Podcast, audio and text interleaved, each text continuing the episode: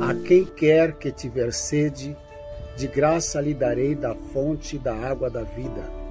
Quem vencer herdará todas as coisas, e eu serei seu Deus, e ele será meu filho.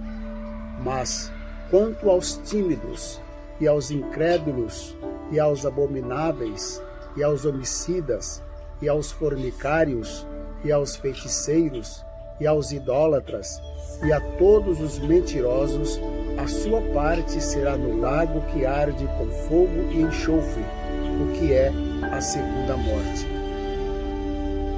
Isso é muito forte, hein? Jesus está voltando. Você está pronto? Pense nisso.